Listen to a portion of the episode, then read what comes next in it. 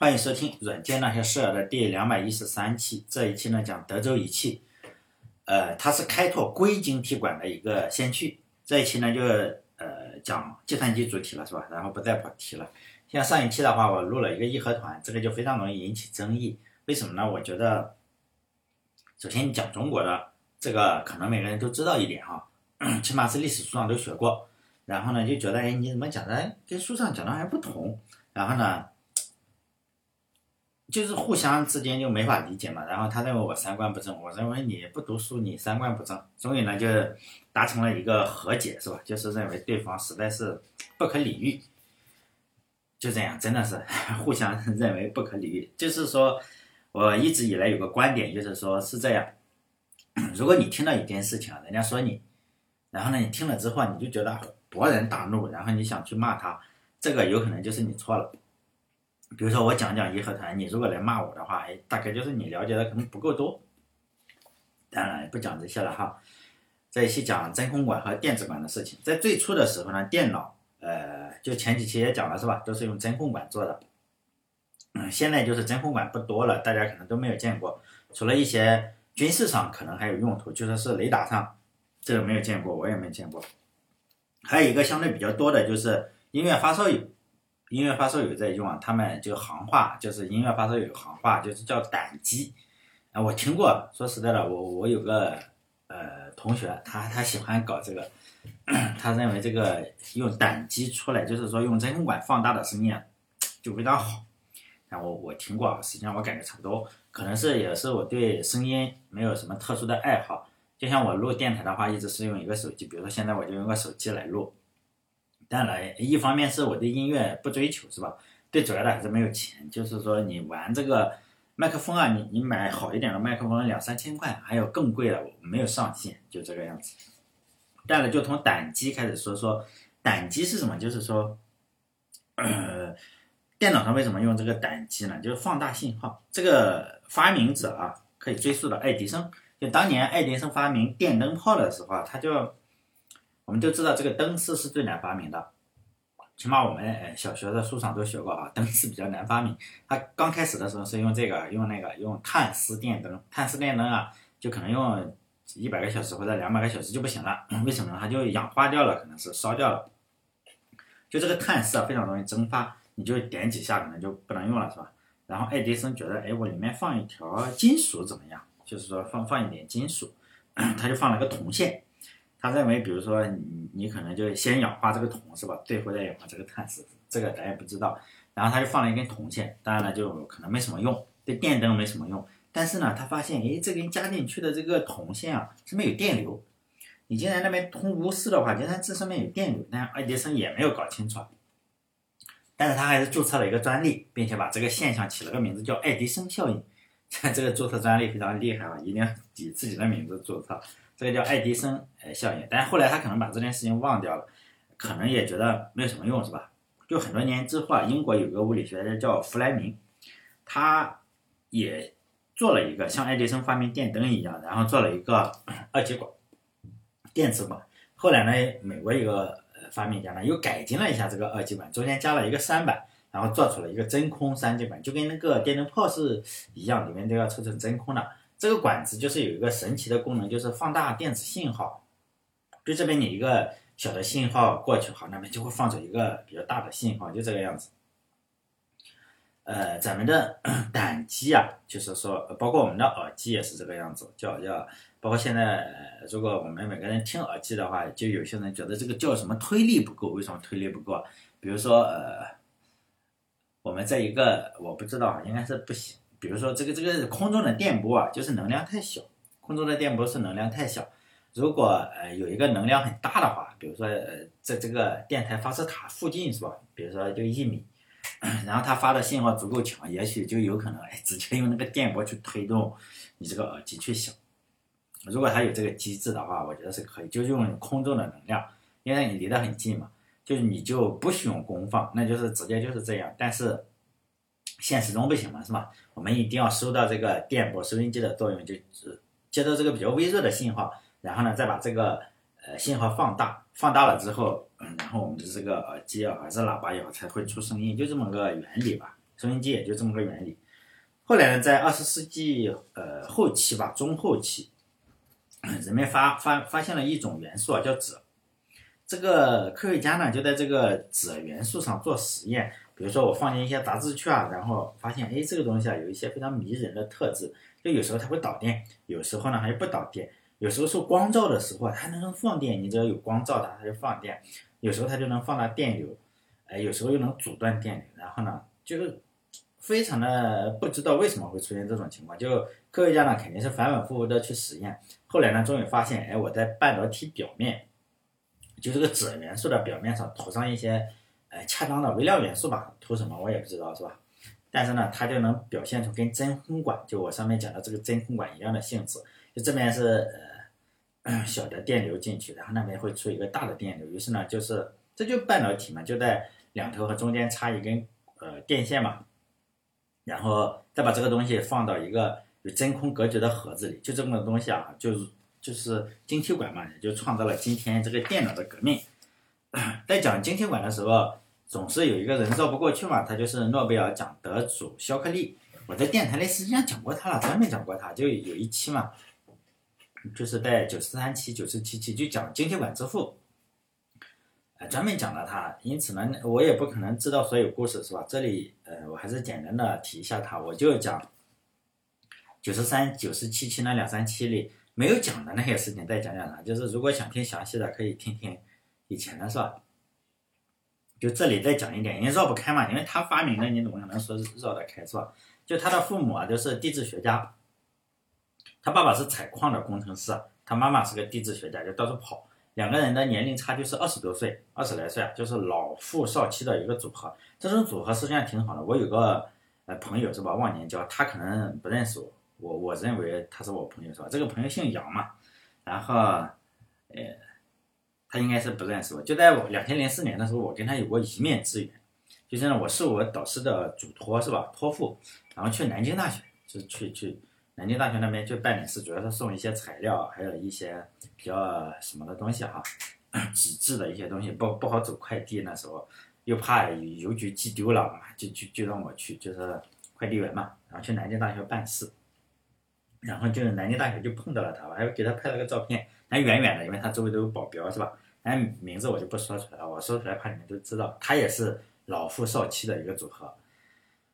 就肖克利的妈妈呢，她比他爸爸是小二十来岁嘛，然后他就，呃，离婚了。就是两个人可能就是地质学，你你到西海岸，他到东海岸，就一年见不到一次嘛。你要天天在这个呃广阔的世界上去挖矿是吧？然后就离婚了之后，他跟着他妈妈，他妈妈从小呢，他就教会了他认识很多岩石嘛，因为他妈妈做这个事情呢，肯定教的会。因此他有一个技能是他。巧克力找到过好多恐龙的化石，还有各种呃化石，他找到过很多，只是这不是他的特长，因此也就不讲了。他找到过很多，然后他攀岩水平非常高，我认为这是与他小时候，就是小时候你天天爬山的话，那肯定是攀岩水平要高嘛。你去挖这些矿石什么，是吧？所以在他 成年以后，我们可以看到，他很多怪异的举动嘛，包括在贝尔实验室，经常是哎吃饭的时候，是吧？然后他就呃。为了展示自己比较厉害的话，他就爬墙，然后臂力是惊人的。每次他要做拉吊训练，然后就能爬那个在贝尔实验室的食堂里，是吧？然后他就能爬到屋顶上，就非常厉害，非常厉害的一个人，可能是麒麟臂啊，或者是什么。还有一个特征是，肖克利非常的不合群，但是非常聪明。他上学的时候啊，他是以取笑老师为乐，然后工作以后啊，就就以取笑同事为乐，然后生活中呢，就取笑他爸爸。没人管他嘛，他爸爸离婚了是吧？从小没有人管他，他也没怎么管，应该是他爸爸没有怎么管他，然后他取笑他。但晚年他就以取笑人类为乐嘛，他办了一个诺贝尔精子库，这个我在上一期就是在讲他的时候讲过，还捐献精子嘛，还找的 捐献精子的人是什么？就是都要是诺贝尔奖获得者，就是捐献的，呃，捐捐精子的这些人是这样哈。但还有接受的，接受的是说你不可能是呃，你随便就要，人家不给是吧？可能就长得也比较漂亮，还要是智商要经过一些测试。但我对这件事情比较感兴趣，就不知道捐献的流程是什么。就是直接捐给本人呢，还是说要有一个精子库专门有中间商赚差价是吧？这个我是没有考证出来。但是呢，晚年的时候，肖克利一直嘲笑了所有人，但是晚年的时候，上帝还是跟他开了个玩笑。这个精子库中啊，其实生出来了很多人，大概三百个人左右。呃，就记者肯定要要，呃，美国的记者肯定不放过这么个机会嘛，是吧？然后就跟踪这三百个人。后来这三百个人中，每个人都是普通人，就是说，呃，他的爸爸虽然也非常厉害，能获得诺贝尔奖了，然后他的妈妈，呃，应该也是比较漂亮，然后还要经过一个测试，智商测试的，比如说你得换线性代数，会三三重积分啊，或者什么哈，这个也是要瞎猜的，但是肯定是经过挑选的。但是呢，这三百个普通人。就是就是没有没有说个个都成精英啊，就是很普通，跟放在普通人中是一样的。所以呢，后来我们可以看到，这个后天教育跟这个基因啊，哈，看起来这个是有影响力，还真不太好说。当然，他个人是非常聪明，这个事情是真的，在贝尔实验室的关系不好也是真的。于是呢，他孤立了其他所有人，或者说其他所有人孤立了他，这是一样的。但是这个也不好说，反正没有人想理他，他也不想理其他人。他加入了一个小组。呃，小组的名字就叫肖克利小组，组员就一个人，就他自己。然后工作呢，就是检测这个晶体物质啊，就各种晶体物质的一个呃性性能，或者是导电性或者什么，反正就是做晶体的。就以前我在电台里讲过，就很早很早以前的时候，这个 电话它有个交换机的，交换机是用机械的，有好几层楼，里面都是一些机械的装置，就是。贝尔实验室就是想搞出一些设备来，用来替换掉这些机械的设备，因为机械设备肯定是用弹簧呀，或者是电磁铁，你总归是不太那个什么哈，不太不太先进啊，也容易坏。我们知道弹簧你拉多了肯定也容易坏，而且速度也肯定不够。你弹簧你能弹多快嘛？你电磁铁的话肯定也不是很靠谱。因此呢，当时负责人就想，哎，看看能不能找一种物质啊，让这个自由的去这个路由，路由这个电话号码，比如说打外地是吧？电磁铁不行，当时负责这个项目的人叫凯利，这个人度量就非常大嘛，然后肖克利整天取笑他，因为他负责人你就要有这个度量，就是你不能人家一说你你就穿小鞋。我们见过很多的 这种负责人是吧？就是受不了别人比他强，但这个比较厉害，这个度量很大，他天天嘲笑这个凯利，凯利知道是吧？宰相肚里能撑船，肖克利这样的人他也能忍，知道你非常有才能，更厉害的是他就是。非常欣赏这个肖克利的才能，然后他还说服了另外两个非常非常出色的人协助肖克利工作，所以说，是吧？你你去帮一下他，就是 三个人就这样一组了。结果呢，一去之后，就有人的地方你肯定就分有政治嘛，是吧？三个人又分裂了，分成了两个组，肖克利自己一组，那那两个家伙一组，就是又又崩了。也就是这个肖克利这个 个性啊，可能实在是。非常差劲。后后面我会讲英特尔的时候，他他确实把自己的那个什么都逼逼迫走了，这个后话。这两个家伙当然，呃，去协助他的这两个家伙也当然不是等闲之辈嘛。一个是理论家叫巴丁，一个是实验家叫布莱顿。他们呢，在一九四七年十二月二十三日的时候，就两个人做了一个世界上第一个能放大电流的这个晶体管，并且申请了专利，大概是呃。是是九十倍，就是说这边这边呃放你一个呃，比如说一安培的电流进去，哎，那边出来一个九十就，就这个样子，信号放大了九十倍，就取消。这三个人就有政治嘛，然后申请了专利，然后就不给这个谁，不给这个肖克利，就是说你虽然跟我们一个组的是吧，我们两个人申请，就是还是有这个东西了。这三个人就是关系不和。本来这个肖克利就非常非常极其愤怒嘛，你这个能好是一个组嘛，是吧？你这个提个名字也行啊。但是呢，没办法是吧？人家跟他关系不好，于是呢，他就在好胜心的驱使下，就接下来的两年时间内，就是一个人做实验，嗯，别人他不管，就是他自己还是一个人。他因为重组的两个家伙做出来的晶体管也不稳定，当时就是说要涂一层，这不稳定，这个加工难度非常非常高。因此呢，这个就不行是吧？加工难度，然后肖克利呢就改进嘛，改进之后，然后可能做了两年时间，然后就做出了世界上第一个结型晶体管，也就是我们书上都会讲嘛，PN 结，PN 结晶体管就是他做的。因此呢，我们都认为，这个肖克利是世界上第一个发明晶体管的人。实际上，他的那两个同事也也也搞了是吧？他就个人就非常的扬眉吐气嘛。这次当然了，他也没有把这个荣誉分给他两个同事是吧？呃，他自己做的，人自己要。现在我们都说晶体管是上个世纪最伟大的发明，这个说法，嗯，目前看起来是没有什么错误。但是在当当时啊，人们可能就是说没有意识到这个东西有什么大用处，至少呢意识到，呃，这个东西有用的人可能就个位数。贝尔实验室不在内，包括肖克利也不在内。当时贝尔实验室有的是科学家嘛，有好几万，然后每天都有各种各样的成果。晶体管啊，在当时也就那个样子，就可能就有几个人知道吧，也就这个样。并且贝尔实验室很快就把这个晶体管的专利啊，然后放在了可授权名单里，就说不是顶级机密，就是可以授权，就是说你想造助听器啊这种是吧，有点社会公益的样子的企业呢。免费授权，就是说你你拿直接免免费用。对商业公司来说，只要是你肯出两万五、两万五千美元的话，我就授权给你。就这个这个专利就这么个样子。然后呢，接下来的几年就没有人愿意交这两万五，也没有助听器公司来生产。就这两年就是有了之后，我个人觉得主要原因是人类啊，实际上都是 要向回看一看才觉得啊，当年这个多么伟大。在当年那个时代中，没有那么。没有那么多人有远见，绝大部分好东西就都被埋没了。晶体管呢也是如此，差点就成为其中之一。然后肖克利发明了晶体管以后啊，就也没有继续去研究。他并不是说啊多么的厉害，是吧？他就去做其他的研究了，他把这个事情给忘了。呃，还是贝尔实验室吧。贝尔实验室还有一个家伙，他的名字叫格登迪尔，他的工作是造晶体管的。呃，也也也不能叫造晶体管的，是提炼晶体的，就提纯。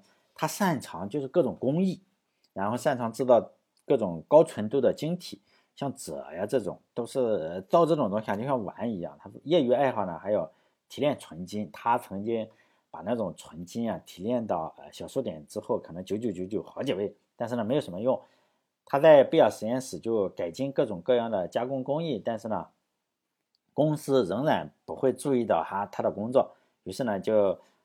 他就是吧，要主动出击嘛，你你的加薪嘛，也可能他就是到处找一些，呃，公司里注册的一些专利，然后呢去改进这个生产流程，非常厉害的一个人也是。然后他就有一次，他就看到了这个，呃，肖克利的这个晶体管，然后他发现，哎，这个东西可能能改进一下，因为肖克利的这个方法不行。于是呢，他觉得这个玩意他制造工艺太差，因此他花了几星期重新改进了肖克利这个偏接晶体管的制造工艺。使用了一种叫做线圈中心加热的技术，叫什么区域精炼，这个我也不懂了哈，这书上这么写的。让晶体管这个废品率，就以前的话都比如比如说百分之五十，然后他一去之后不到百分之一，这是一个巨大的进步。但是贝尔实验室好像觉得好像你就是造的挺好，好像没什么用是吧？然后呢，这是又这个样子了，又搁起来了，也也还是没有人知道这个东西干什么。就世界上当时最大的真空管制造商呢，叫 r e s n o 当时呢，这个公司已经非常厉害了，已经跟贝尔实验室交换专利。就这种大公司肯定有很多专利嘛，通过制造，呃，通过交换专利啊，他就获得了制造晶体管的资格，并且呢，他们就造出了晶体管。但是呢，他们意识到了晶体管和它的主要的业务是晶体管是真空管是有冲突的，这就是另外一个柯达相机的故事了。就柯达也是世界上最早。造出数码相机的公司，在一九七五年的时候，他就造出来了，有一个叫沙森的工程师造出来。但是呢，这个东西你是，是吧？你是干什么的？你是卖胶片的嘛？然后你造一个呃这个什么出来，造一个数码相机出来，那胶片还卖个屁啊，是吧？就嗯就是把这个东西雪藏了，就说别研究了，是吧？你越研究死的越快。这个公司也是 r e s n o 也是这个样子，造出了晶体管，发现哎，晶体管确实也行，是吧？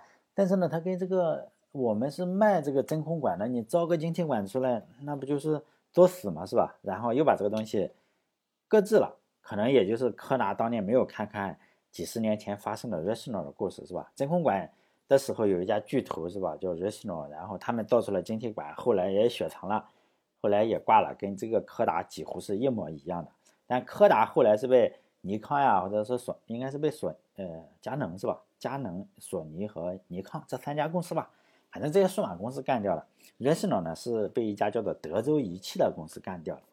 当时呢，德州仪器不是我们山东的德州仪器哈，是美国的德州仪器，名字一样。山东德州仪器美国分公司。当时德州仪器啊是个小公司，确切的说呢，它属于 GSI 公司下面的一个部门。这个 GSI 公司啊，就业务非常多，这个老板啊什么都干，橡胶啊，呃，轮胎，什么都干。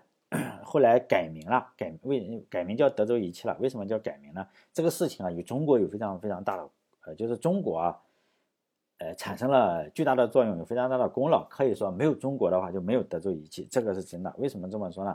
就德州仪器的母公司，我前面不说了嘛，什么都干，从石油钻探到军火都做，还有轮胎也做。其中呢，德州仪器很幸运的是什么？它这个很杂的项目中啊。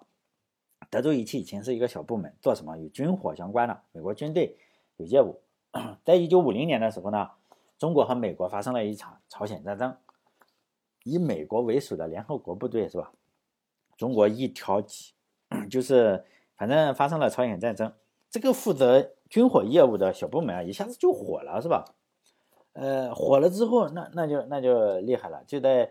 一九五一年的时候，就说就已经有了数千万的销售额，就有数百万利润。哎，老板呢，他的名字叫哈格蒂，就是直接让这个部门说，你这个军火部门显然，比如说创造了百分之九十五的利润，赶紧你就叫这个是吧？改组一下，你这个部门上位，直接整合了母公司，改组为德州仪器，专门从事军火业务。当时不是卖芯片，还是军军火业务，具体干啥没说，没找到。但是这个仗，问题是不是天天打？因此呢，在一九五三年的时候，战争一结束，这个德州仪器啊，这个股票就不行了。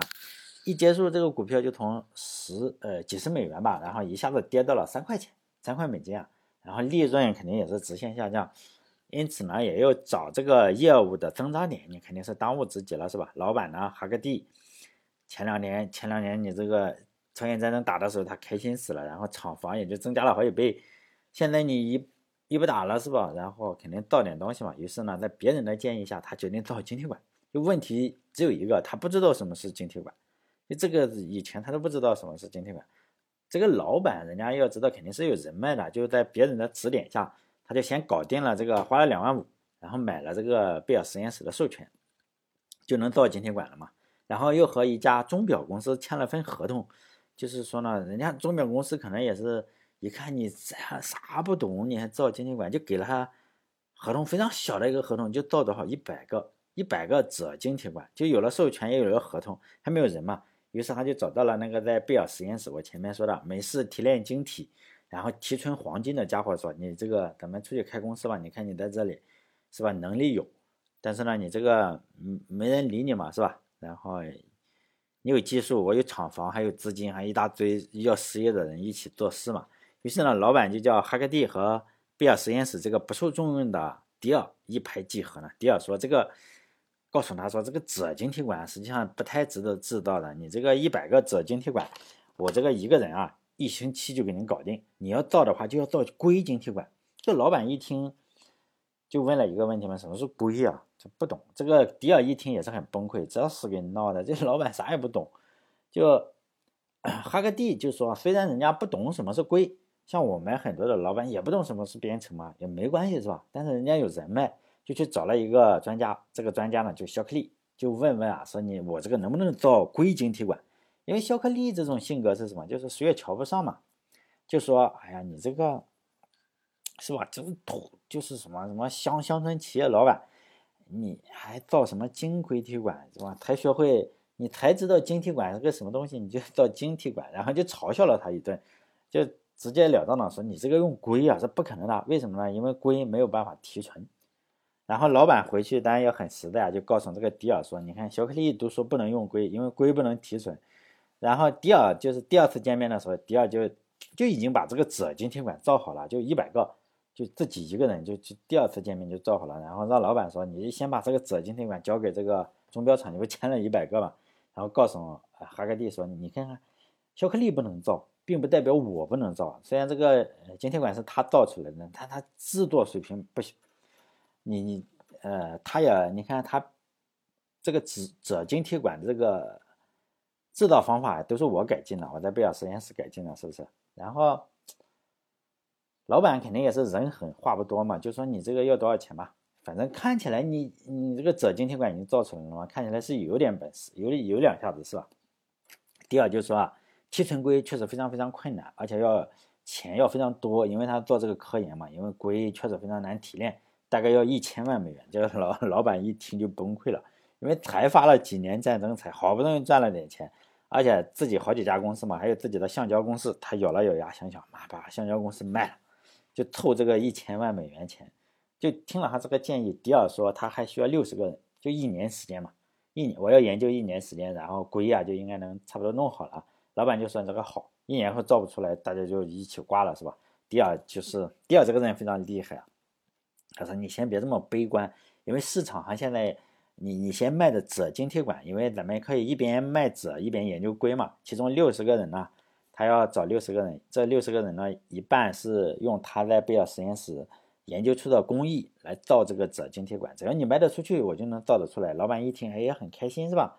结果第一年就卖了一百万只这个锗晶体管，然后市市场上是最高的，并且成本是最低的，因为它的成品率非常非常高，大概就是一下子卖了五百万，然后老板也非常开心。所以呢，你找对了人的话，实际上 这个德州仪器啊，它这个发家的时候是没有经历过太多风险，因为。这个一下子一看这个 CTO 就特别靠谱，然后一下就想好了，就是卖出了一百万，呃，一百万只第一年，然后还一边顺便还研究着这个硅晶体管，因此实际上卖锗晶体管仍然是赚了不少钱。哎，锗晶体管就是有个问题是不耐高温，就你一有高温的话，它就会性能就非常差，呃，据说是多少度哈，就性能非常差。当然了，现在时过境迁，就现在啊，就今天啊，今天二零一九年是吧？就是说，据说现在比较厉害的一种芯片叫锗硅，硅锗硅锗，就是说硅跟锗这种元素，就是说混合起来了。据说啊，它这个锗的性能，但你除了不耐高温，可能就是有省电啊，或者是运算频率更高了，它特别省电，就这个样子。因此呢，今天就是说什么 IBM 啊或者什么，它造出来了一种叫做。硅锗的材料就是一部分硅一部分锗，就当年还没有这个技术哈，就是当年的时候锗用过，就是性能很差，然后超过一定温度它就挂了，因此在真的整了一年，大概是一九五四年的时候，这个迪尔就已经搞出了硅晶体管，就非常厉害哈。他用了一个特别装逼的方式，就展示他的硅晶体管嘛，就是在一九五四年。他研究出来了以后，然后就在一次晶体管大会上，大家都发言，就是说，哎，我如何提高一下这个锗晶体管的热稳定性？还有说，哎，我如何这个硅呀太难造了，是吧？你如果能造出硅来就特别好了。大家就这么一个研讨会上，基本上算是吐槽大会吧，就是我要吐槽一下这个 锗不行，以及加上硅比较比较难，反正就这么吐槽。然后迪尔也是这个演讲嘉宾，是吧？他用了一个特别特别装的方式。呃，特别装的方式，他定制了一个录音机，就是录音机嘛。这个录音机是干什么？就是说，呃，他把这个录音机放在这个一个油里面，可能就你不能导电嘛，是吧？你放在一个油里面，然后下面放一个酒精灯，然后就加热嘛，加热这个油。然后呢，录音机里放的是 arti Shaw 的音乐，就是一个萨克斯管，然后伴随着酒精灯箱，好像我们去吃那个。牛蛙呀，或者是什么，是吧？酒精灯 那个东西，或者是火锅下面你这个点着炉子，就用这个酒精灯，然后去加热这个火锅，然后加热这个录音机，因为录音机里面有个锗的晶体管，就伴随着酒精灯的火焰，是吧？大家一边看着，然后这个悠扬的萨克斯音乐就变得不稳定了嘛，因为锗晶体管啊，它受热后变得不稳定的特征就慢慢的表现出来，可能就声音不好听了，或者是什么，然后随后这个。音乐就这戛然而止了，然后锗晶体管不工作了，就坏了，就超过那个温度它不行了。然后呢，他又因为他这个录音机是他特别定制的，然后他把这个锗晶体管取下来，然后从他的上衣口袋里拿出了他制作的这个硅晶体管，然后呢替换掉这个锗晶体管，然后音乐声音又重新响起，下面的酒精灯还在燃烧，然后这个音乐还是不停的放，是吧？随着呃萨克斯音乐的声音，他就把自己的老板这个哈格蒂请上台来，然后呢，就在这个吐槽大会上吐槽硅晶体管多么难造的这个大会上，然后宣布了这个德州仪器已经可以量产硅晶体管了。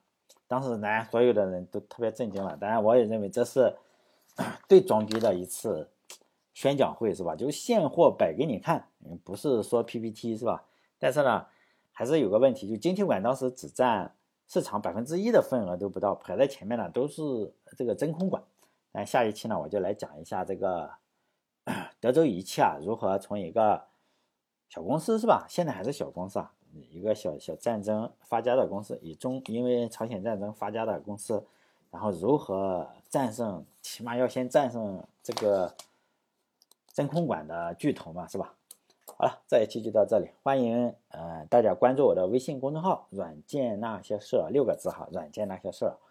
呃，五个字不是我，五个字不管卖什么东西，你不能不能嗯弄在我身上。也我跟人家注册的时候，就是注册成两个一样的了，那怎么办？因为我发音又不好，结果你去那个地方，而且他也确实，你不能说抄哈，因为他确实也转一些 IT 的文章，然后结果搞得我这边很很郁闷，说又卖东西又推销什么，那不是我，真的不是我，叫软件那些事，我的是六个字，他的是五个字哈。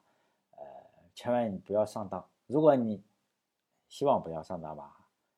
好，这一期就到这里，再见。